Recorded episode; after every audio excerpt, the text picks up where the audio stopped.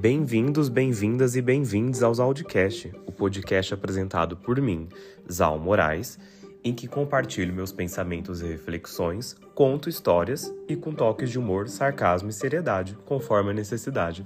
Bora conversar?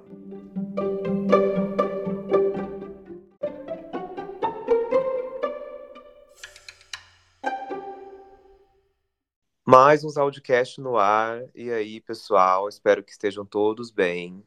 Hoje vamos falar de um assunto muito legal, que eu já eu ri só de ler os relatos que recebi aqui, então acho que vai ser muito divertido.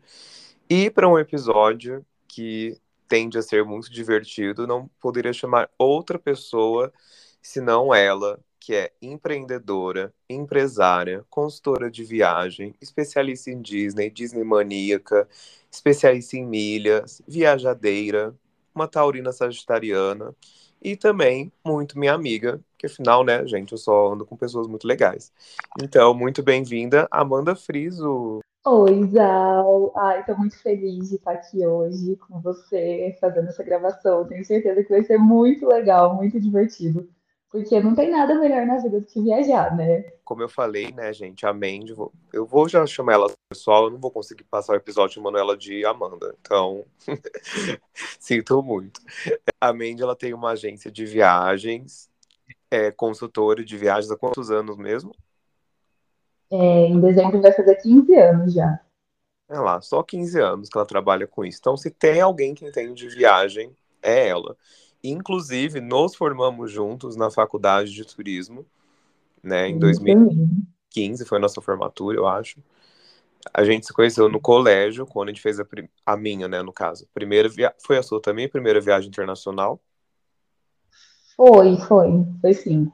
Então, fizemos a primeira viagem internacional juntos, que foi para o Chile, que a gente foi junto com o nosso colégio, onde lá já teve vários perrengues de viagem, inclusive, né? Ai, socorro.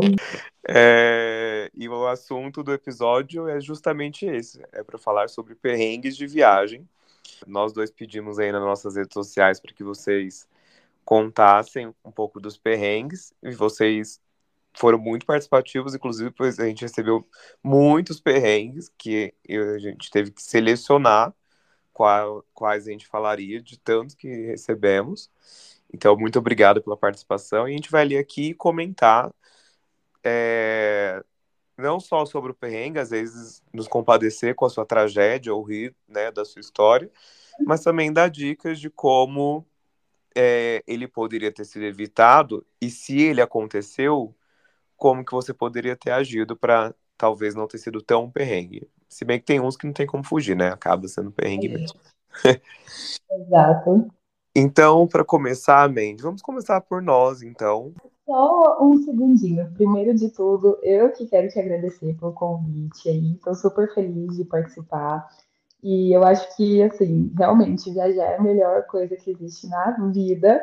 Mas a gente sabe que toda vez que a gente sai da nossa rotina, né, a gente tá é, tem essa chance realmente de passar por alguma dificuldade, algum perrengue, mas que no final sempre vira história boa para contar, né? Então, estou muito feliz de participar aqui hoje e vai ser um prazer é, ver as histórias, né? E também tentar ajudar vocês a prevenir possíveis perrengues no futuro. Muito obrigado, fico muito feliz. E é isso, né? O que importa é que uma hora essas histórias se tornam cômicas, né? Que um dia foram trágicas. a gente tem que ver por esse lado. Então, vamos começar por você. Conta aí um pouco para os ouvintes da sua história no turismo de maneira resumida, né? Porque são 15 anos de história. Conta aí algum dos maiores perrengues que você já passou.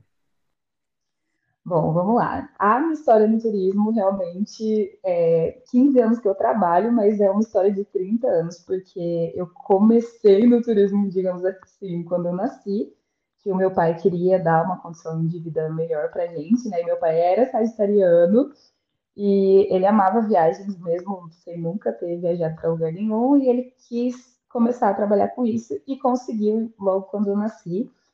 E aí depois a minha mãe começou a trabalhar, a minha família inteira, né? E eu comecei quando eu fiz 17 anos, realmente eu já comecei a trabalhar na agência e eu sou agente de viagens, né? Tenho a minha própria agência e o meu propósito de vida mesmo é realmente ajudar as pessoas a transformar os sonhos de viagem delas em realidade. Isso é o que me move e é um amor assim que eu sinto demais, né? Eu já viajei bastante, já conheço 22 países, já conheço 15 estados aqui no Brasil, né? E é isso, eu acho. Mas vamos lá, vamos. Disney você já foi 78 vezes. pra Disney de Orlando eu já fui sete vezes, agora na Disney de Paris fui duas, e sou completamente Disney maníaca e totalmente apaixonada pela Disney mesmo. Tá disputando com a Dani Calabresa, que eu sempre no podcast dela ela fala que ela ama a Disney. Então conte, fala aí um perrengue que você passou. Olha, eu acho assim que realmente esse foi um dos perrengues mais assim, que agora a gente dá muita risada, mas que no dia foi desesperador. É, a gente foi fazer um cruzeiro no Caribe, né? Aí foi, a gente foi com 80 clientes lá para o Caribe, saiu de Miami, né? E cada dia você para em um porto, né? Cada dia você conhece um destino ali, uma cidade, um país diferente. E a gente foi fazer a parada no México, né? É, na Costa Maia. E o navio oferece ali uma infinidade de passeios que você pode escolher para poder fazer. E nesse tipo de viagem, realmente compensa muito fechar o passeio com o navio, porque você não corre o risco de perder o navio, gente. Porque assim, perder o avião já é ruim, mas você imagina você perder o navio que no dia seguinte ele vai estar em outro país. Então, é muito importante assim ir com bastante segurança, né, para não correr o risco de perder. E aí eu fui escolher a dedo cada um dos passeios que a gente vai fazer e escolhi um passeio para conhecer um cenote no México. Porque você vai para o México, você tem que conhecer um cenote, né? Para quem não sabe o que é cenote, é um, são umas cavernas assim que tem lagoa de água doce dentro e que são paradisíacas, a coisa mais linda. Se você nunca viu um cenote, pesquisa enquanto você está ouvindo aqui o podcast, vai e pesquisa, porque é uma coisa muito, muito, muito linda. Então eu falei, não, a gente vai nesse passeio, vai ser incrível. Aí depois tinha um piquenique e depois voltava para o navio. Beleza. Aí fui, levei alguns clientes comigo, né? Porque eu acho que se ainda fosse só eu, ainda tudo bem o perrengue, né? Ah, eram só mais 79, né? Que que são? Não, não, não. Ai, graças a Deus que foram todos. Mas foram, tipo assim, uns 15. Ah, tá. Atrás de mim, né? Pensando que eu tinha escolhido o melhor passeio de todos. O passeio já começou estranho, porque a hora que a gente desceu do navio, o pessoal já perguntou: vocês trouxeram repelente? Eu falei, não, né? Por favor. Não. Aí eles assim, então a gente vai ficar aqui esperando vocês irem lá comprar o repelente e aí a gente sai pro passeio. Aí eu, hum, coisa estranha, né? Repelente, tipo, ok, mas aí a gente foi, compramos um off lá e beleza. Entramos lá no ônibus e fomos indo para o passeio. O ônibus era um ônibus todo aberto, que não tinha é, vidro assim, né, dos lados, e tinha chovido muito um dia antes. Então o ônibus estava ensopado. Aí já começa assim, não foi muito agradável, né? Aí a gente andou. Era um, uma... era um pau de arara, não era um ônibus. Tipo isso, tipo isso, exato. E aí, mas eu falei, não, aventura, né? Vamos. Vai ser show. Aí a gente chegou num ponto que a gente poderia escolher é, se a gente ia andando ou se a gente ia de bicicleta até chegar no cenote. E eu não sou muito de andar de bicicleta, eu falei, ah, não, vamos andando, né? Só que nesse momento que a gente chegou nesse lugar, eu já entendi o porquê do repelente. Simplesmente, assim, é, eu contando, ninguém tem, só quem estava lá tem assim a real dimensão da quantidade de mosquitos que tinha no lugar. Se você ficasse parado mais de um segundo, tipo, vinha 10 pernilongos no seu braço. Nesse eu tinha morrido já, que eu sou alérgico, era dali pro Pois é. pois é. Ainda bem que ninguém era alérgico. Só que o negócio era tão assim que não tinha como a gente ir andando, porque se a gente fosse andando, os pernilongos iam carregar a gente. Aí a gente teve que ir de bicicleta, porque não tinha condição nenhuma. Aí a gente foi, pegou uma bicicleta dupla, né? Eu e o Álvaro, que é o meu marido, e para ter uma noção, é, ele estava na, na, parte da frente da bicicleta, as costas dele ficavam forrada de pernilongo. Nossa. Eu tinha que ir batendo pra. Porque assim, imagina, por cima da roupa, os pernilongos estavam picando a gente. Era um negócio que não tem explicação. Mas eu pensava assim, não, a gente vai chegar lá, a gente vai pular no, no cenote, na água, vai ficar tudo bem. É, era, sei lá, uns dois quilômetros de trilha, assim. Falei, não, a gente vai pedalando aqui muito rápido e vai dar tudo certo. Chegamos no cenote, era simplesmente um buraco de um metro, só cabia a gente, assim, no buraco. Você tinha que entrar nesse buraco, que lá era água doce, e pronto, não, não era nada, absolutamente nada do que a gente imaginou. Era só um buraco com água doce. Era apenas isso, não estou exagerando. E, para piorar, dentro do buraco ainda tinha morcego. Ou seja, gente, era mais fácil mergulhar numa poça d'água qualquer, em qualquer lugar por aí. Exato. Ainda não que a poça d'água. Exato. Ainda não tinha nem morcego, nem pernilongo. Então, aí a gente ficou lá, tipo, 10 porque ninguém quis ficar, óbvio, porque era um lugar ridículo, assim, não tem outra explicação. Aí a gente teve que voltar os dois quilômetros pedalando insanamente para os pernilongos não levarem a gente.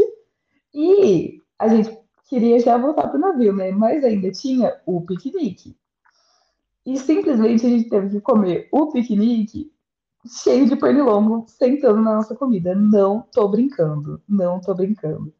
Foi tipo uma coisa tenebrosa. Achei bem incentiva a refeição de vocês. que nem os tamanduá comendo formiga. Ai, foi horrível, horrível, horrível. E o pior é que, assim, depois do piquenique, você tinha um tempinho ali na praia, né? E voltava navio. O, a praia, que era ali próxima do navio, era a coisa mais linda aquela água azul transparente, areia branca do México mesmo, do Caribe mexicano mesmo. E a gente, tipo, pagou caro no passeio, que foi um horror total. Ainda bem realmente que ninguém tinha alergia nem nada. Ainda bem que a gente não pegou nenhuma doença, né? Porque os pernilongos também pode passar dengue, zika, enfim ficou tudo bem no final, mas a gente poderia ter só descido assim a escada do navio e ficado numa praia perfeita. A gente não precisaria ter feito absolutamente nada. Triste, mas e tudo bem. Você ainda foi odiado por mais 13 pessoas. Exato. Ainda bem que me perdoaram depois e hoje eles dão risada também, mas eles sabem a loucura que foi, que ninguém nunca viu tanto pernilongo assim na vida. Bom, então todo mundo faça check aí. Não vamos estar cenote no, em Cancún, né? Que você tava? Era Costa Maia, é pertinho de Cancún. Ah, tá. É um lugar que é, é tipo do ladinho de Cancún, mas é só para os navios ancorarem lá. Ah, entendi. E para os pernilongos morarem, aparentemente. É, exato. Uhum, exato. Bom, é, vale aí a história, né? Isso que importa. Sim eu tava pensando em perrengues meus, eu não, não tenho aí muitas viagens internacionais, nem nacionais, na verdade, tipo, grandes números. Então, como né, meu número não é muito alto, a chance de eu ter passado perrengue foi menor, mas é claro que eles existiram. Mas para mim, por exemplo, perrengue de desconforto, para mim, atualmente, agora com 31 anos, qualquer viagem de ônibus para mim é um perrengue. Uhum. Eu tenho que sempre viajar pro, aí para Barretos, né, no interior. Isso para mim já é um perrengue enorme se o ônibus não for leito, porque eu chego com dor e as pessoas que abrem embalagem no ônibus faz aquele barulho de plástico que me irrita. Isso para mim já é um perrengue. Mas assim, Uhum. mais de perrengue mais perrengue chique que eu tava tentando aqui me lembrar, eu acho que é quando eu fui pro Canadá fazer intercâmbio de um mês. Eu já citei esse, já citei esse intercâmbio aqui em outros episódios. E eu fui no auge do inverno, né?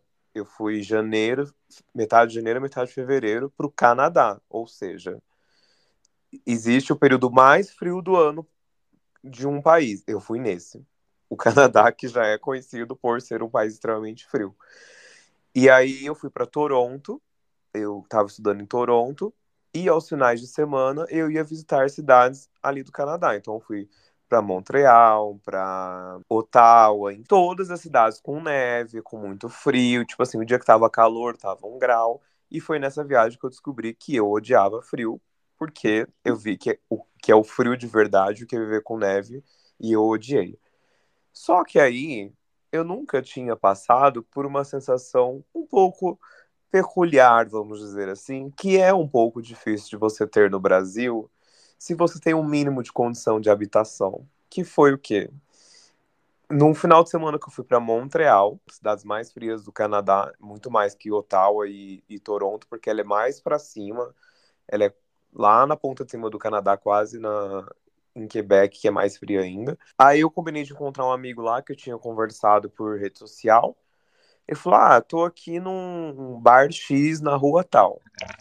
E aí, Montreal, para quem não sabe, é o. Aliás, o Canadá, na verdade, os idiomas oficiais são francês e inglês.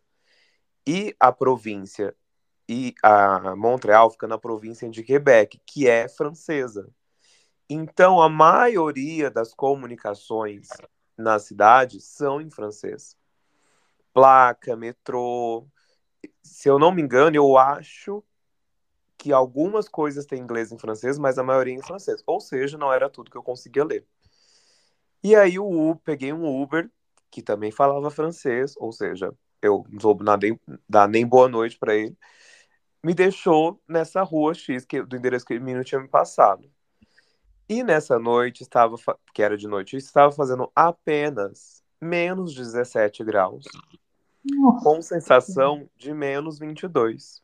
Eu não sei se um dia vocês passaram, na, sentiram na pele o frio de menos 17, mas é uma sensação de dor, de verdade, né? Tipo assim, nossa, estou tremendo de frio. Não, é como se você se sente queimando, mas é uma queimadura estranha, porque não um queimando quente, né? É um queimando meio, tipo, parece que estão te cortando. E claro, né, que eu tava com roupas adequadas, tipo roupa térmica, duas calças, duas meias, tarará, tarará, casaco de neve. Só que como eu não achava não esse é bar... Suficiente, né? O quê? Não é suficiente, né? Quando tá Não, tão frio não, assim, não ao ar livre, não pelo menos. existe, não existe roupa que é suficiente. Exato, ao ar livre não, não existe. E aí eu não tava achando o bar que ele me falou e eu fiquei andando na rua como se eu estivesse aqui em São Paulo, na Augusta, num dia de inverno, procurando um bar, andando ali na neve, eu não achava esse bar. E aí eu comecei a sentir um formigamento estranho na perna que eu nunca tinha sentido antes. Falei, gente, o que, que é isso? Parecia que, sei lá, não estava vendo o que estava acontecendo. Aí eu entendi o que estava acontecendo quando o formigamento começou a subir para minhas mãos. Eu estava começando a congelar. Socorro, meu Deus. Tipo, literalmente. Não é que é uma maneira de dizer, ah, eu estava congelando de frio. Sim, eu literalmente estava congelando de frio. Não sei exatamente se era um congelamento, se era uma hipotermia, porque eu não fiquei até o final, né? Eu não morri. porque eu tô aqui contando a história para vocês, então eu não sei quais são as etapas de um congelamento da carne humana, mas eu tenho quase certeza que é parecido com o que eu senti, porque de repente eu não sentia mais minha perna, aí eu entrei correndo no primeiro bar que tava na minha frente e me enfiei lá no aquecedor e fiquei pulando que nem um tonto na porta para esquentar.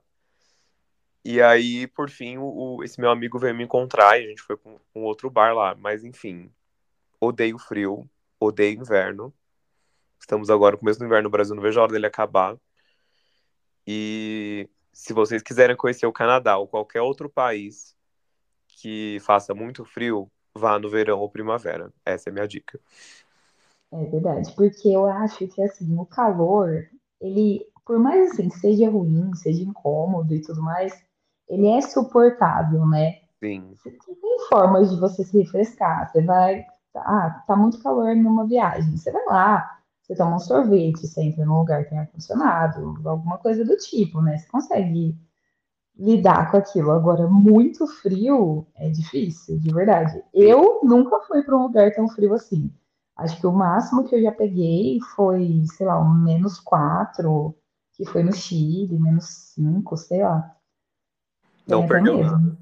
Já vi, é. tá? Te dando esse spoiler. É, não deixa quieto, nem vou mexer com isso de menos. Não, gente, gente fica, ai, quero ver neve. Ai, neve é legal. Sim, mas vai ali num Chile, no Vale Nevado.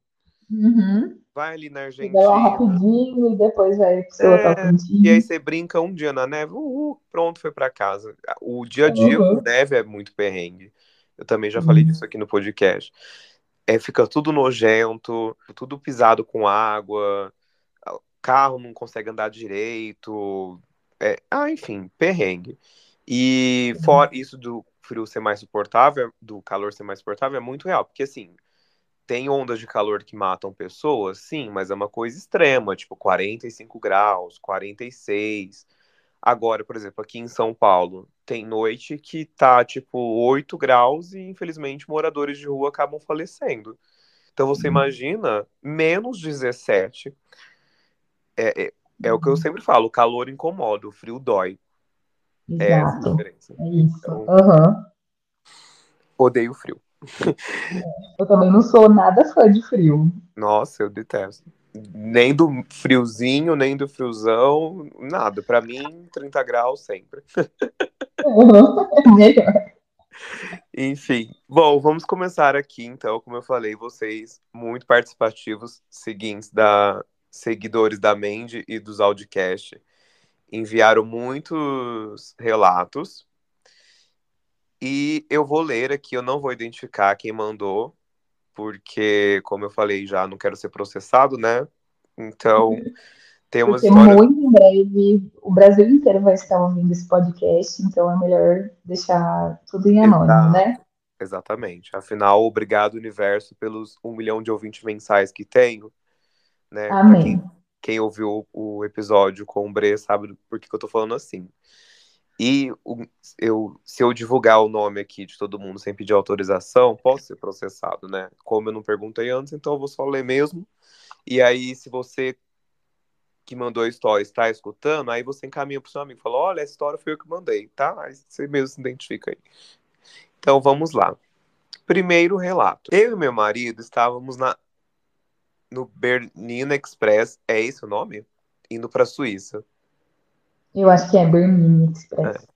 No Bernina Express, indo à Suíça. Compramos a passagem pela internet, mas não sabíamos da taxa diária em São Moritz. E dentro do trem, o funcionário começou a cobrar. E meu marido travou e não entendia quase nada. O moço já estava ficando nervoso e achamos que ia colocar a gente para fora e não sabíamos o que ele falava. Mas uma outra passageira nos ajudou e, por sorte, tínhamos dinheiro de papel para pagar a taxa de 150 euros, porque não aceitava cartão. Quase fomos jogados nos Alpes. É, ainda bem que deu tudo certo para essa querida no final, né? Mas acho que vale o recado. Esse é um perrengue, esse é um perrengue chique de verdade. Nossa, esse é um perrengue cinco estrelas, né? Exato. Na Suíça, andando de trem, nos Alpes, isso aqui é um perrengue muito chique. Muito. Mas isso de travar com a língua é, acontece muito, né? A hora que você tá numa situação de perrengue, parece que todas as palavras somem da sua cabeça, né? Já passou por Inclusive isso, porque às vezes você quer xingar ou desabafar, você não quer pensar em inglês ou em espanhol, seja lá qual for o idioma, né? Exato. E aqui, nessa situação que ela falou do, do ingresso, que ela não sabia da taxa diária, do, não aceitava cartão, que dica você dá que poderia ter sido evitado aqui para que de repente não teria acontecido isso? Então, eu acho assim, todas as vezes que vai fazer realmente uma viagem diferente como essa, né, você tem que pesquisar de todas as formas que você conseguir. Eu uso muito o YouTube, né, como uma, uma fonte de informação assim para viagem, porque é, os criadores de conteúdo lá, realmente eles fazem vídeos muito grandes, né, de meia hora, uma hora, já vi até de duas horas, né, realmente descrevendo tudo nos mínimos detalhes ali de tudo que você pode precisar para um determinado destino, né? É, quando são destinos assim é, digamos, mais básicos, extremamente turísticos, tudo é mais fácil, né? Mas quando são lugares assim muito específicos, eu acho que só realmente pesquisando muito a fundo ali que você vai ter toda a informação. Mas vamos lá, duas coisas. Primeiro, sempre tenha dinheiro na carteira, dinheiro em espécie. Isso é muito, muito, muito importante. Seja aí uns 200, é, no caso dela, euros, né?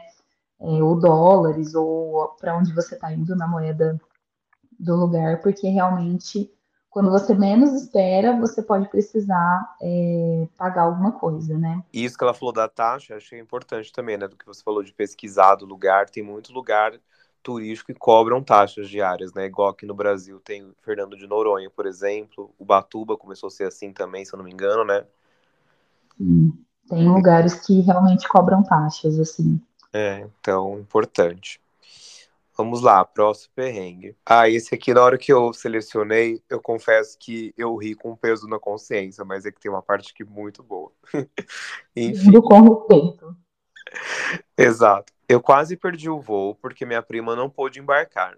E eu fiquei lá discutindo com a supervisora da Gol. E quando fui ver, faltavam 20 minutos para o voo. E eu nem tinha passado pelo raio-x ainda. Quando passei pelo raio-x, só escutei a voz no microfone: embarque para Porto Seguro e encerrado. E eu nunca tinha pisado em um aeroporto antes. Eu estava perdida, eu comecei a chorar e fui perguntar para o funcionário o que significava isso. E ele disse que ninguém mais entrava no avião. Ela mandou uma carinha de triste nesse momento. E eu amei que ela foi colocando emoji conforme o sentimento aqui da história. Ficou eu e minhas, minhas filhas chorando quando de repente esse funcionário passou um rádio para não sei quem pedindo para esperar porque tinha uma família chorando. KKKK. Aí ele só falou: corre, portão 9, moça. E eu fiquei pensando que raio de portão é esse?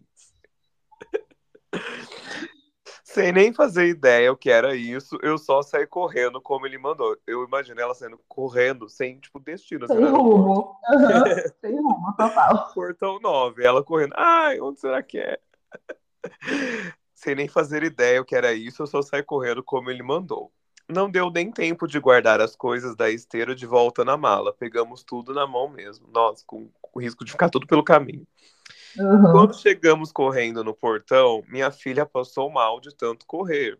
A pressão dela caiu e eu fui entrando no avião, colocando uma garrafa de água na boca dela. KKK. Enfim. Entramos no avião, parecendo que estávamos voltando da feira e todo mundo olhando. Quando o avião decolou, eu entrei em desespero. Ai, essa parte ruim. Porque na minha cabeça, Deus estava tentando nos alertar que não era para irmos. Não, essa parte demais. Deus livrou minha prima e tentou me livrar. E eu tô aqui de teimosa. Esse avião vai cair.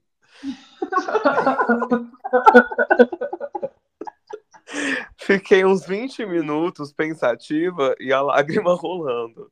E meu marido tentando me acalmar. Enfim, só fui acalmar mesmo quando o avião já estava em solo lá no aeroporto de Porto Seguro. E sobre minha prima, ela não pôde embarcar porque o filho dela tinha 13 anos e ela levou a certidão ao invés do RG. Era um sábado às 16, nem poupa-tempo tinha para poder fazer um provisório. Ela realmente não embarcou, teve que ir embora, mas aproveitou que estava em São Paulo e foi para o Guarujá, passar uns dias lá para a viagem não ser tão perdida. Olha, esta querida, você me desculpa de estar rindo da sua situação, mas é que eu imaginei você desesperado no voo, falando: Ah, não era pra eu estar aqui. Eu vou morrer. Porque você. Só porque você não sabia o portão. Ai, meu Deus. Nessa Não, é, situação- é real. Rindo com respeito apenas. A, a situação, do jeito que ela contou, muito engraçado.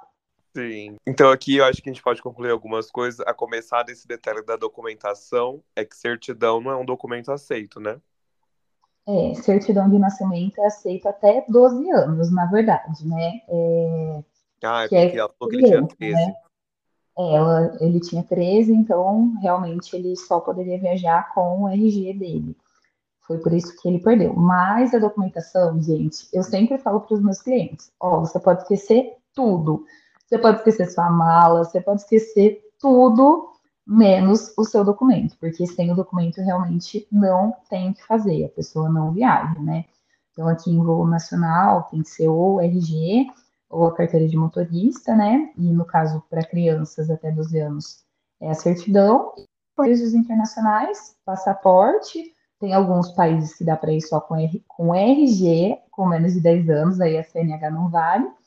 E tem outros que exigem visto também, então sempre é, tem que ver também a questão da documentação, pesquisar bem antes de planejar a viagem para não ter perrengue, porque realmente se esquecer o documento já era e não tem o que fazer. Total. E essa questão que ela falou do, do portão, tipo, se você. Em qualquer viagem você tem que fazer isso, mas principalmente se você nunca viajou, acho que é muito importante a antecedência, né, na hora de chegar no aeroporto. É, se você nunca viajou, chega no balcão da companhia aérea e pergunta: Olha, como que eu faço para pegar esse voo aqui? E aí eles vão te explicar, porque você não é obrigada a nascer sabendo o que que é embarque encerrado, o que que é portão 9, mas a partir do momento que você chega no aeroporto, acho que você tem que ir atrás dessas informações, né? Porque é todo um esquema diferente. A antecedência também realmente é muito, muito, muito importante. E outra coisa que eu sempre falo é que parece que a hora no aeroporto passa diferente do que qualquer outro lugar.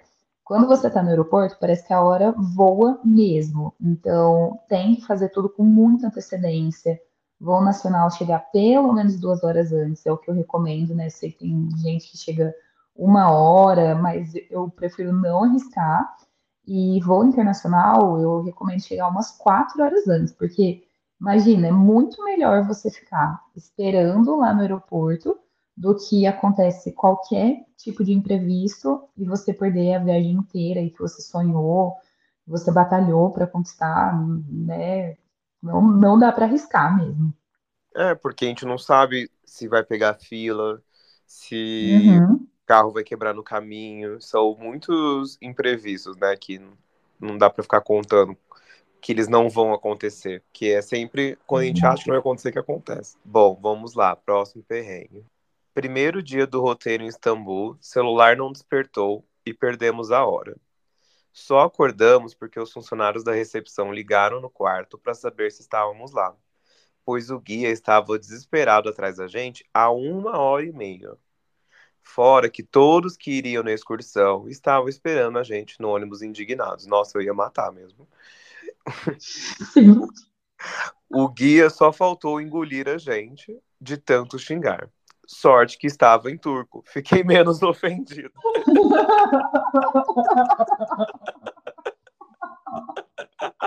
Ai, É. Resumindo, atrasamos todos os passeios no período da manhã.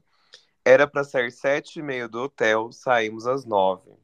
Odiados pelo grupo desde o primeiro dia. Quis chorar e vir embora. Gente, vamos tentar honrar os nossos compromissos se a gente estiver fazendo uma viagem em grupo. Porque eu.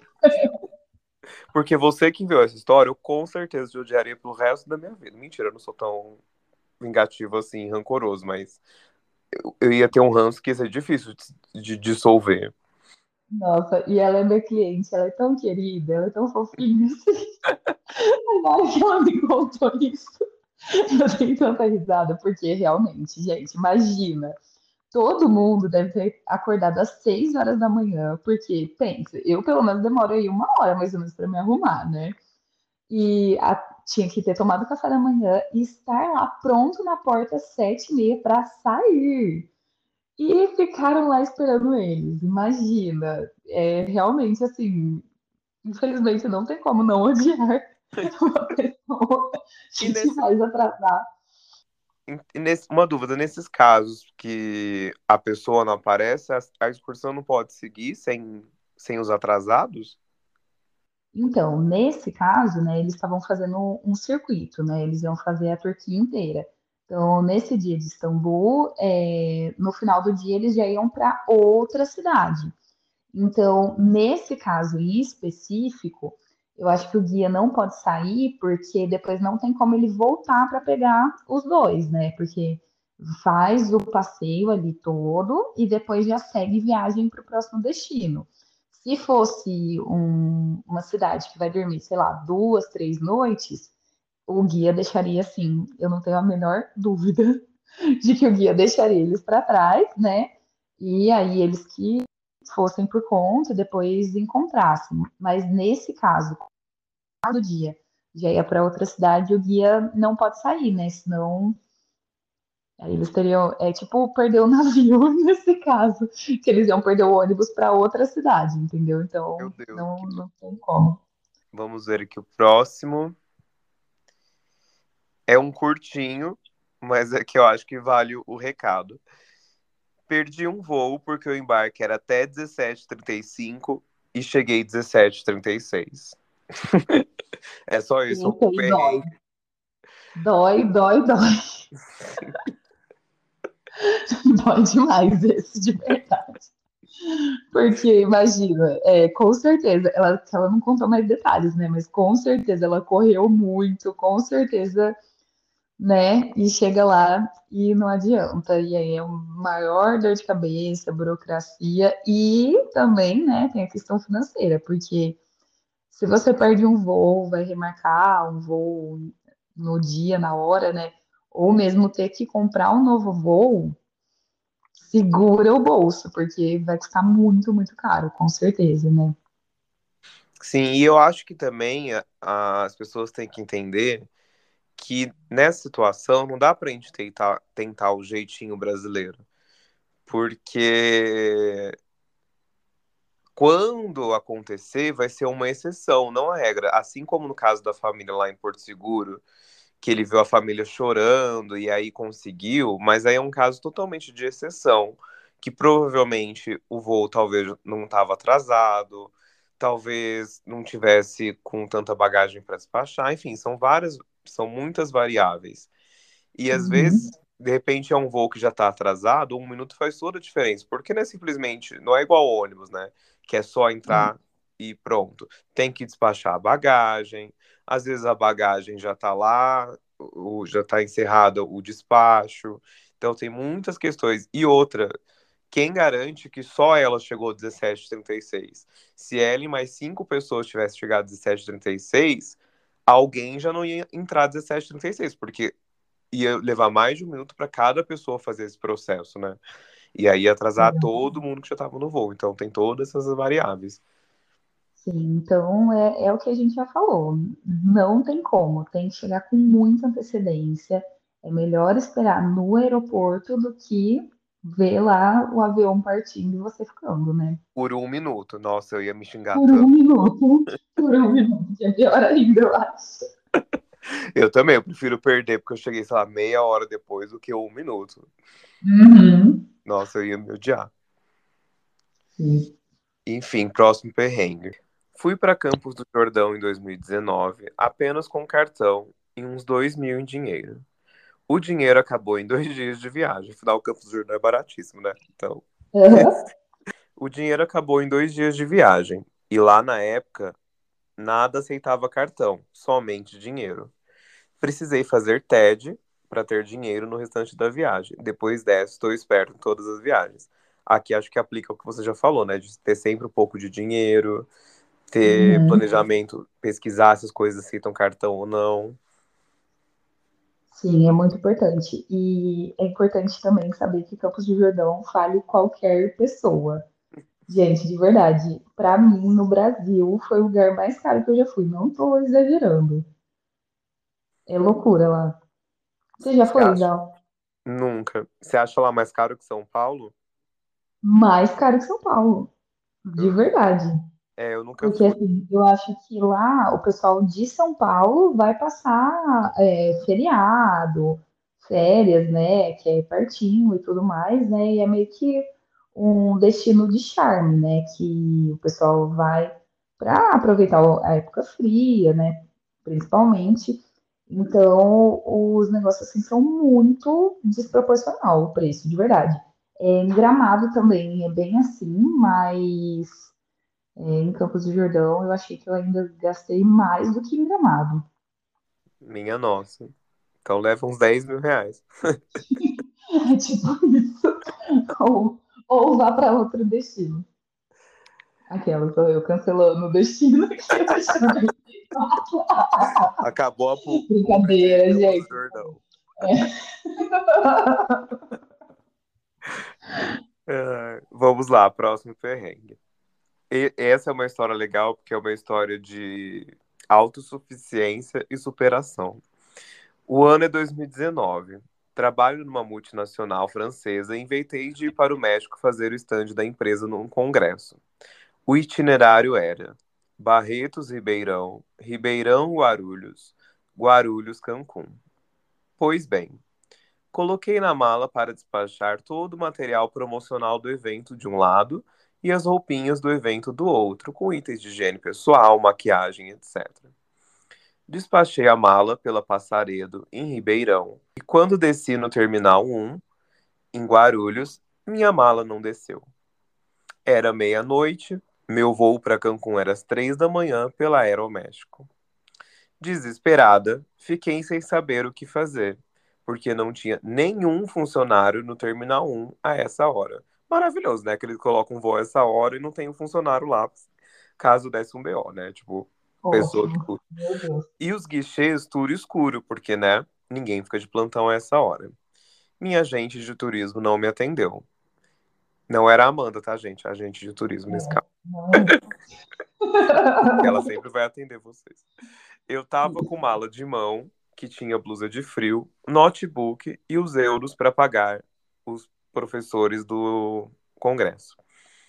Pois bem, fui pro terminal 2 ou 3, não lembro bem, naqueles busão.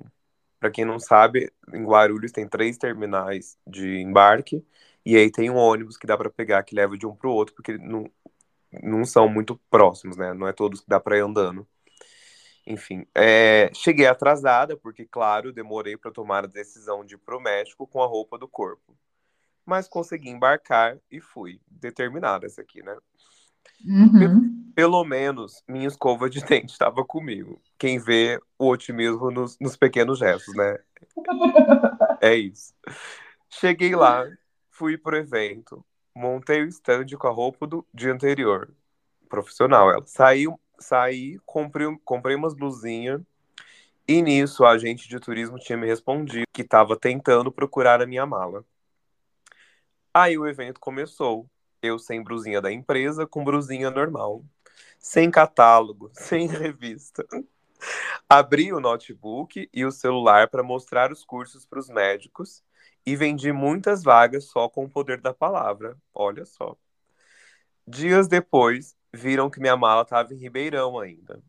Um médico que ia viajar para Cancún também pegou minha mala em Ribeirão e chegou com os meus pertences quando faltava dois dias para acabar o evento. Processei a Passaredo, ganhei. E tenho essa história de se virar sozinha maravilhosa em meu portfólio de histórias maravilhosas.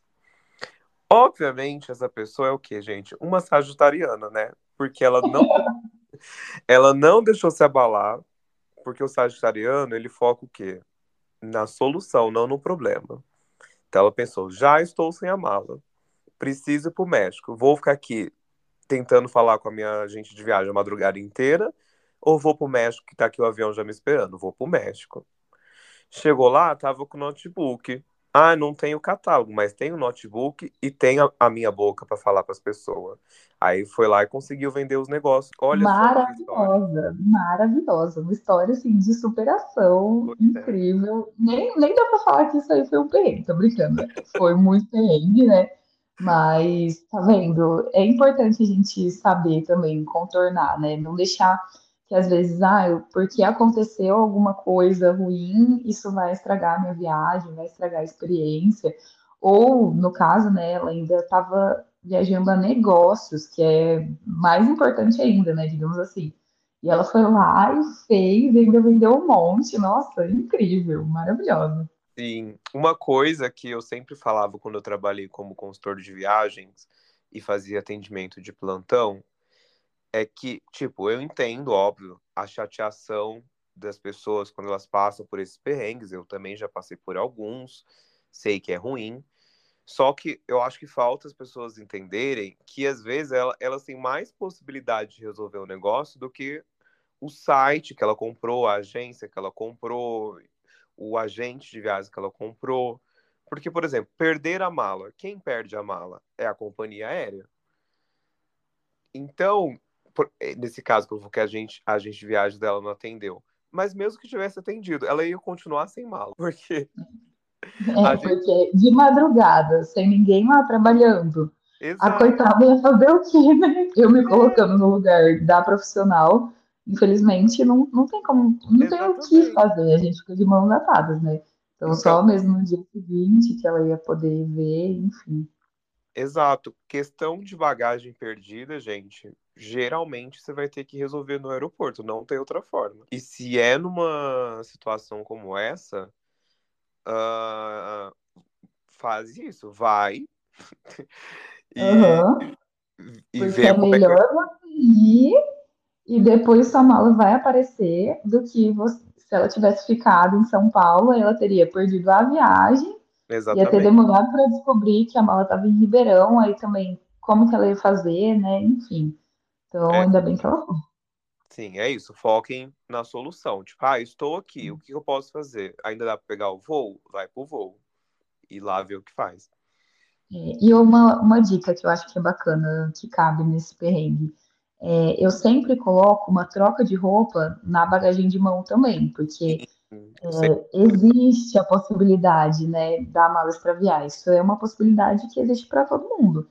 Então, se você tem pelo menos mais uma troca, né, além da roupa do corpo, além da roupa do corpo e um sonho, se você tem mais uma troca, é melhor.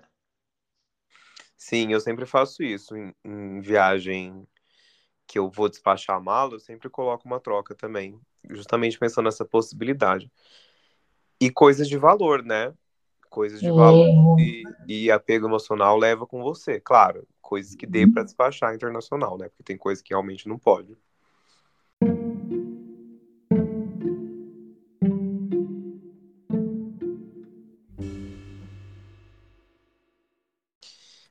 Vamos lá. Próximo perrengue. Esse perrengue aqui, eu acho que você vai se identificar com ele porque você passou por uma coisa parecida há uns tempos atrás. Vamos lá.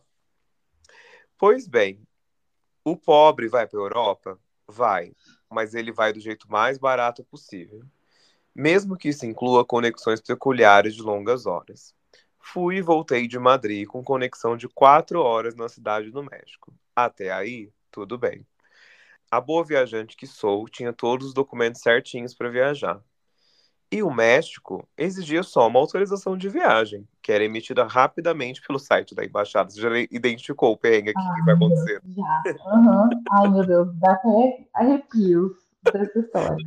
Você já entendeu o que vai acontecer mais pra entendi, frente? Já entendi, uhum, já entendi. Mas depois eu falo o meu, meu Deus.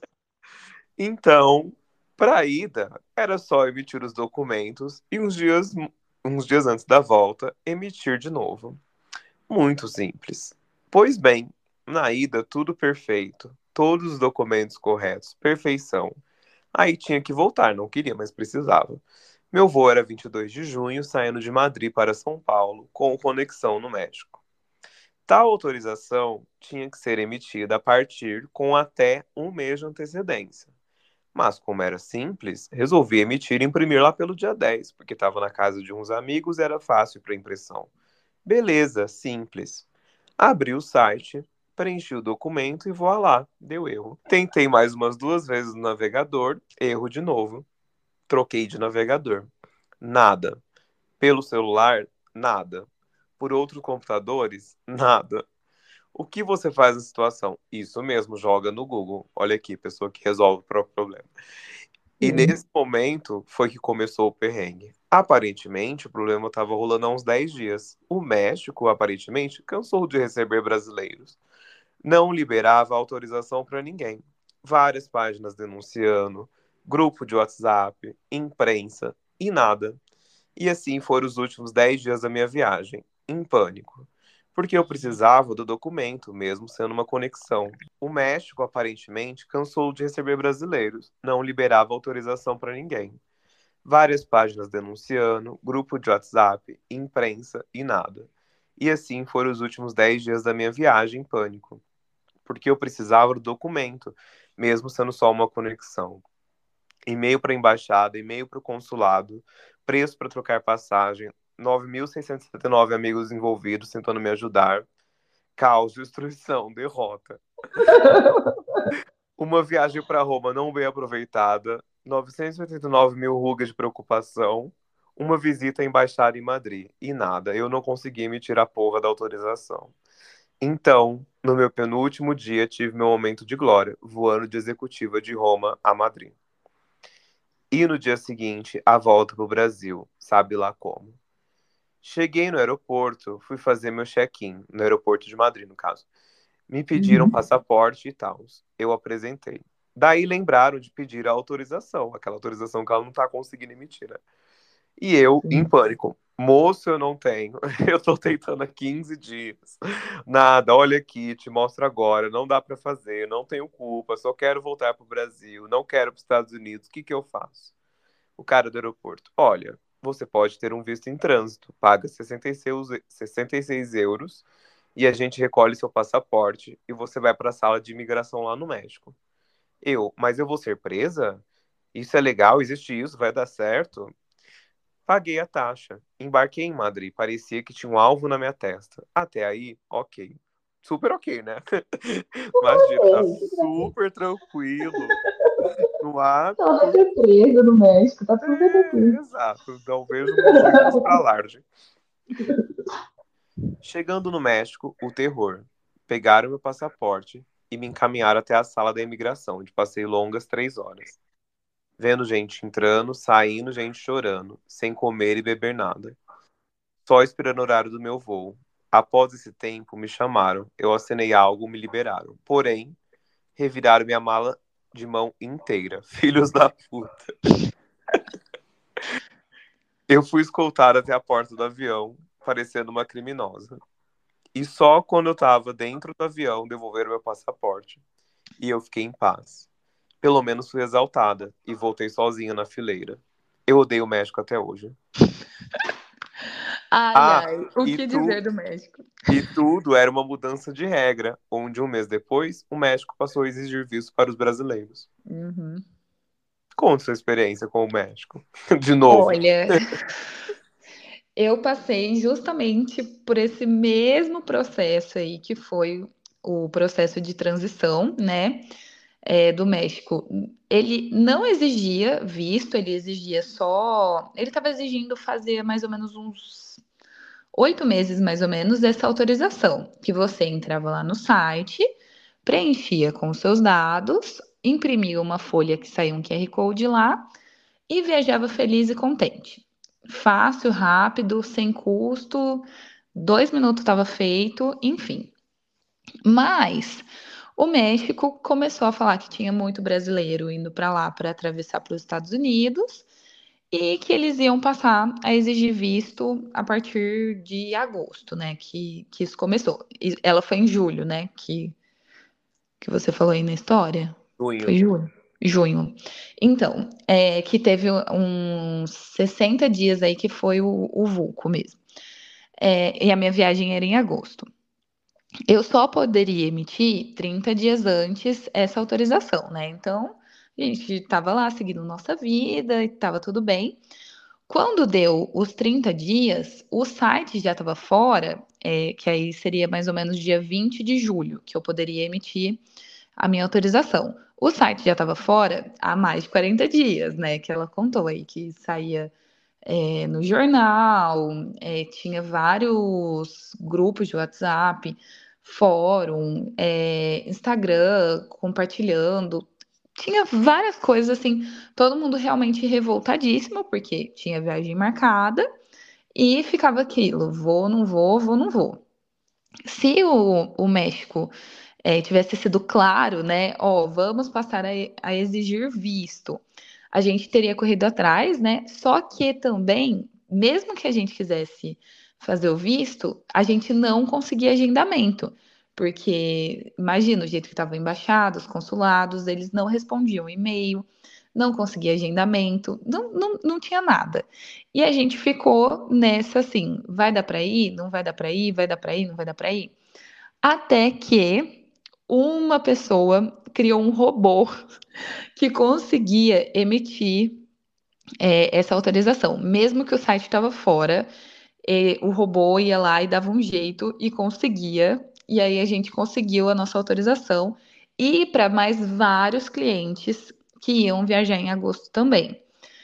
É, só que aí, nesse meio tempo, o México falou: não, agora é só visto físico, vocês têm que ir ou em São Paulo, ou em Brasília, ou no Rio de Janeiro tirar. Mas tinha que ter agendamento, senão eles não atendiam. E não tinha como fazer o agendamento. E, gente, assim, ó, foi um mês de caos completo, porque a gente tinha mais ou menos uns 40 passageiros que iam viajar em agosto também com a gente. E a gente não sabia se a gente, tipo, pe pegava um ônibus e ia para Brasília ou para São Paulo ou para o Rio para tirar o visto, ou a gente esperava, ou a gente via se ia aceitar a autorização ou não, enfim.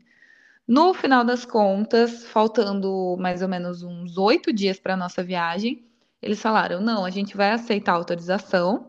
E aí todos os clientes já tinham e deu tudo certo, a gente conseguiu ir. Mas chegando lá no México, teve um cliente que ficou preso na salinha. É, ainda bem, assim, foi uma coisa rápida, mas foi mais ou menos isso que ela relatou, que as pessoas realmente são presas ali, né? Então, é uma, um lugar super feio, é, te tratam realmente como um bandido, como um criminoso, né? E eles não estavam dando nem água, nem comida para as pessoas que estavam presas ali. E ainda bem assim que o cliente foi liberado em, sei lá, 10, 15 minutos, porque realmente a documentação dele estava tudo certa, né? A gente só estava querendo entrar no México apenas para ir para o resort e tudo mais. Foi uma coisa bem rápida, mas mesmo assim é angustiante, né? E todo mundo apavorado. E chegando lá, é, abriram a minha mala também, abriram a mala do Álvaro, reviraram tudo, enfim, assim, foi de verdade, de imigração, a pior de todas. O pessoal tem medo de ir para os Estados Unidos, tem medo de ir para a Europa, mas o México, o pior de todos, de verdade. Parece bem acolhedor, né? Bem... É, super. Parece bem querido, bem receptivo. Pois é. Mas agora eles estão penando e eles vão parar de exigir o visto já. Isso não deu nem um ano, que vai dar um ano agora em agosto, né? Que eles começaram a exigir o visto, mas o turismo de brasileiros lá caiu, sei lá quanto, mais de 80%, e eles já estão em negociação para parar de exigir o visto já. Quem diria, e... né, que aconteceria? Pois é, menino. Bom, vamos lá para mais um.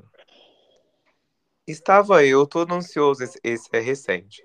Estava eu todo ansioso para correr de Portugal, pois junho no Brasil, para nós taurinos, é o mês. Aí ele colocou vários aqui emojis de comida, porque tem a festa junina, né? Você se identifica. Sim. Melhor festa.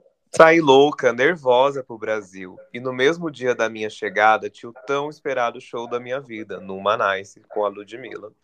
E não tinha melhores pessoas para ir, claro. Paguei barato, pois ganhei em euro. Nossa, ainda humilhou. Nossa! Menina, não fala isso, que a gente chora aqui. Nossa, ainda pisou no brasileiro. Enquanto todos aqui na Europa iam na Beyoncé, eu estava indo na MC Beyoncé. Pois lá vem a má, a má não tão má notícia. Voo atrasou-se por conta de uma tormenta e, como era escala em Madrid, perdi o voo. E aí, você sabe o que aconteceu? Vocês vão saber só no próximo episódio. Porque. Porque, gente, foram tantos relatos enviados que, mesmo selecionando, nós vamos ter que dividir em dois episódios. E, né, julho, mês das férias, muita gente viaja. Então, aproveita aqui esses relatos para você já, caso for fazer uma viagem, já ir mais preparado para ela. Que aí, na falta de um, você vai ter dois episódios para saber melhor dos perrengues, como se prevenir que eles não aconteçam. Então, por enquanto, muito obrigado, Mandy, pela participação. Ai, obrigada a você. Eu tô muito, muito, muito feliz mesmo. Foi E muito- ainda mais agora que eu tô chique, que eu vou ganhar ainda dois episódios, hein, gente? Exatamente. Nunca na história deste, deste podcast, é inédito. Quer dizer, o Lucas já veio duas vezes, mas não seguidos, né? Com parte 1 e parte 2, só você tem esse feito. Amei, amei. Então, faça aí o seu merchan das suas redes sociais, do seu curso. Vamos lá, gente. Primeiro de tudo, já me segue no Instagram e no TikTok, por favor. É arroba Sim. Amanda Friso, é, com dois E's, F-R-I-Z-Z-O, 7, numeral 7, tá? Eu perdi meu Instagram antigo, Ah, agora é. é Amanda Deixa- Friso 7. Deixa eu fazer um. Interromper aqui rapidinho. Sim. No último episódio que eu falei sobre golpes, eu reclamei que o Mark Zuckerberg me tirou funções do Instagram sem eu ter feito nada demais. Com a Amanda, ele foi pior, porque ele tirou o Instagram. O Instagram inteiro. Você quer contar resumidamente essa história triste? Resumidamente, é, eu nunca tinha feito tráfego pago, fui fazer que e eu, tráfego pago é fazer anúncios no Instagram. Eu fui fazer anúncio do meu curso, né? Que já vou falar dele, e simplesmente me roubaram a conta de anúncios. Então eu perdi meu Facebook e meu Instagram ao mesmo tempo. Clonaram meu cartão, gastaram um horror. Enfim, assim, ó, foi só dor de cabeça. Foi, isso sim foi um belo de um perrengue. Mas no final, tudo bem. Comecei novamente, estou super feliz aqui com o resultado. E vou ficar mais feliz ainda se todos vocês, ouvintes dos podcasts, forem lá me seguir no TikTok e no Instagram. É, exato, gente. Vão lá seguir que ela posta conteúdos muito legais de viagem e também de milhas. Quer falar um pouco do seu curso? Sim, para todo mundo aí que quer transformar realmente a maneira de viajar, se você quer aprender como pagar muito mais barato ou mesmo viajar sem pagar a passagem aérea, pagar muito mais barato em hospedagem ou mesmo sem pagar hospedagem, ou até viajar de executiva, que eu tive essa exaltação. Esse mês agora de junho eu viajei de executiva para a Europa. Tudo isso eu ensino como fazer no meu curso, né? E vai muito além do cartão de crédito. Se você tem hoje qualquer cartão, ou mesmo se você não tem cartão nenhum, você consegue aprender a acumular milhares de milhas com tudo que você gasta no seu dia a dia. Seja pedindo iFood, andando de Uber, comprando blusinhas, enfim, absolutamente tudo.